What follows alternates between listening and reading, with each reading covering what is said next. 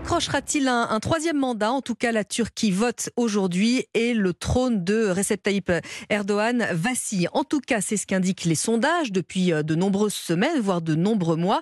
On va vérifier tout cela avec Didier Billion. Bonjour. Bonjour. Directeur adjoint de l'IRIS, docteur en sciences politiques, spécialiste de la Turquie. Est-ce que le pays est sur le point de basculer? Soyons très très prudents parce qu'évidemment il y a une évolution incontestable dans les sondages, mais nous savons que les sondages il faut les prendre toujours avec précaution et notamment en Turquie. Sauf qu'au cours des dernières semaines, euh, les sondages d'opinion donnaient le candidat de l'opposition vainqueur avec environ 46-47% euh, des intentions de vote. Or, depuis quatre jours environ, euh, les sondages donnent pour la plupart d'entre eux plus de 50% pour le candidat de l'opposition, ce qui lui permettrait éventuellement, je suis très prudent, de euh, remporter l'élection dès le premier tour. Pour autant, nous voyons bien que les tensions se font très vives entre les deux camps, entre les deux blocs, euh, et que, ma foi, il serait bien imprudent à ce stade de faire un pronostic plus précis. Donc, un certain nombre d'éléments vont plutôt en faveur de la victoire du candidat de l'opposition, mais ce n'est pas joué. Alors, on va voir un peu comment se découpe justement le vote Erdogan, que ce soit euh, la diaspora ou que ce soit en Turquie. Aujourd'hui, en Turquie, qui vote pour, pour Recep Tayyip Erdogan? C'est la partie de l'électorat très conservatrice qui tire un bilan positif des 20 ans de pouvoir de M. Erdogan. Euh, il est vrai qu'il a à son actif un certain nombre de réussites, tant dans le domaine économique, dans la première phase de son exercice du pouvoir, car aujourd'hui, la situation s'est considérablement dégradée. On peut aussi parler euh, de quelques succès en matière de politique extérieure, c'est incontestable. Et comme Erdogan joue toujours sur la fibre nationaliste de cet électorat turc, évidemment, partie de cet électorat lui est toujours favorable. A contrario, le bilan en matière de liberté démocratique est tout à fait puisque nous savons que depuis plusieurs années, il y a une stratégie liberticide de la part de M. Erdogan, que des dizaines, voire des centaines de prisonniers politiques sont actuellement euh, internés, des journalistes, des mhm. universitaires, des intellectuels, des opposants, des militants kurdes, etc que la situation des médias, par exemple, est aussi déplorable, puisque la, la, grande majorité de ces médias est aux mains des partisans du pouvoir. Donc tout cela est problématique. Mais pour autant, j'y insiste, M. Erdogan continue encore à posséder une base sociale et une base électorale. Ça, on ne peut pas le nier. Et justement, euh, en 2018, euh, Didier Billion, euh, la diaspora turque en France hein, avait voté à 63% pour Erdogan. Est-ce que cinq ans après, les Turcs de France sont, sont toujours derrière lui? Oui, je pense qu'il y aura une majorité de vote d'électeurs turcs en France, à nouveau. Dans quelle proportion, on ne le sait pas. Alors, il y a plusieurs raisons à cela. Tout d'abord, les Turcs qui vivent en France, bah, tant mieux pour eux, ma foi, mais ils ne subissent pas les effets directs de la crise économique qui est terrible en Turquie. Hein, pour mémoire, nous avions un taux d'inflation supérieur à à 80%, bah, affleurant les 90% l'année dernière. Bon, ceux qui vivent en France connaissent l'inflation comme tous les citoyens français, mais dans une moindre mesure, ô combien. Et puis, vous avez aussi une composition sociologique de, de ces Turcs qui vivent en France. Souvent, ce sont des hommes, des femmes qui viennent de l'Anatolie centrale, qui ne sont pas passés par la case Ankara ou la case Istanbul, ces grandes villes qui vivent à l'occidental en réalité. Et donc, on peut constater qu'une large partie de ces Turcs qui vivent en France sont très conservateurs dans leur façon d'aborder les questions du quotidien, dans leur morale, dans leur pratique religieuse aussi. Et c'est pourquoi probablement ils votent majoritairement, enfin ils avaient, ils avaient voté majoritairement pour Erdogan, comme vous le rappeliez en 2018, et très probablement cette année aussi. Alors on va parler, si vous le voulez bien, Didier Billion, euh, du candidat de, de l'opposition, Kemal Kulic Darolou.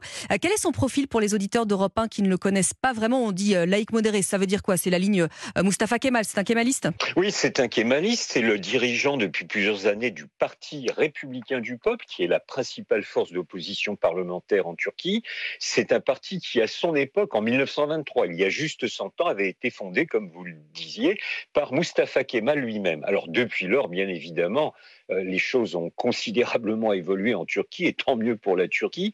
Euh, et Darulu, euh, bien que se revendiquant de l'héritage kémaliste, est un homme qui a comment dirais-je, dépoussiérer ce parti. C'est-à-dire que sur un certain nombre de dossiers, de questions de société, notamment sur lesquels les kémalistes parfois étaient totalement bloqués au nom de la doxa du père fondateur de la Turquie moderne, eh bien, Kılıç a fait évoluer graduellement avec une grande force de conviction, mais euh, ces, perceptions de la part du Parti républicain du peuple. Je vais vous citer un seul exemple.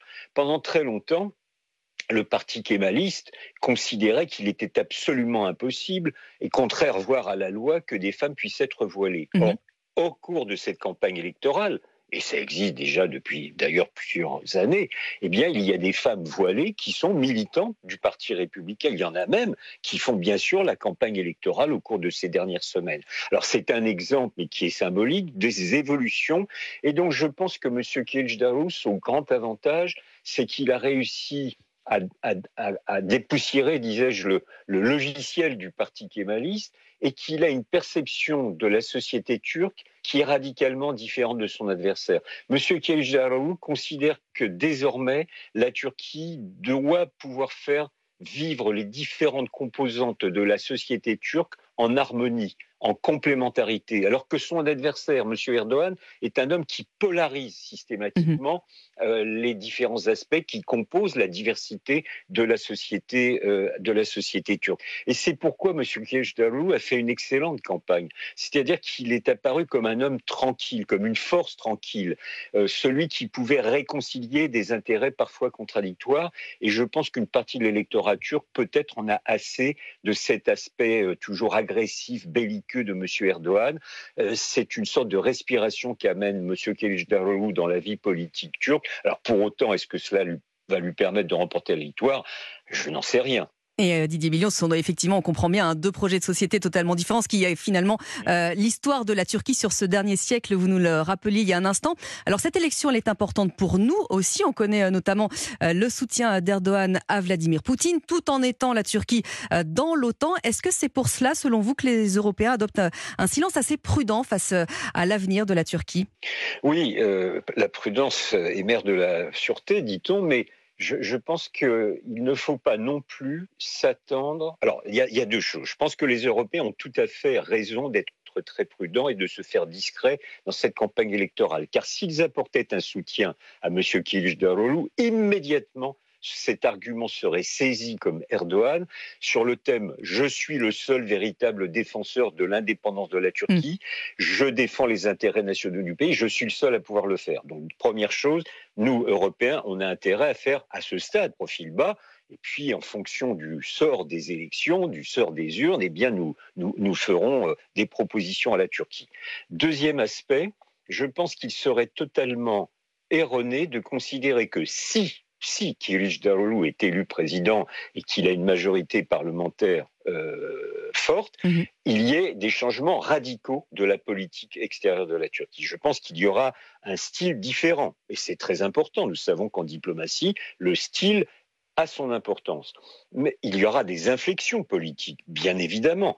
Un seul exemple, nous savons que M. Erdogan fait une sorte de chantage depuis plusieurs mois désormais sur la, perspective de l'entrée de la Suède au sein de l'OTAN. M. Kılıçdaroğlu a clairement expliqué que s'il était élu, il accepterait que la Suède puisse entrer dans l'OTAN. Alors ce sont des inflexions euh, qui ne sont pas mineures, qui ne sont, pas, qui sont pas secondaires, mais pour autant sur les fondamentaux, de la politique extérieure de la Turquie, je ne crois pas qu'il y ait de modification totale et radicale. Ça, je ne le crois pas.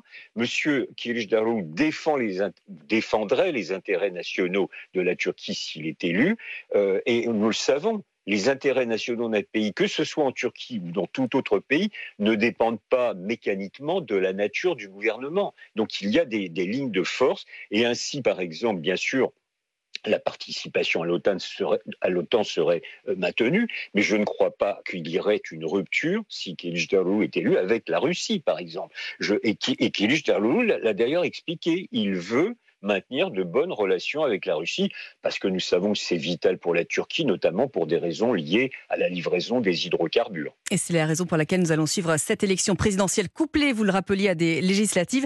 Merci beaucoup Didier Billion d'être venu nous parler de ces élections sur Europe 1 ce matin. Je rappelle votre dernier ouvrage, La Turquie, un partenaire incontournable, Paris en 2021, évidemment, plus que jamais d'actualité. Merci à vous. Merci à vous.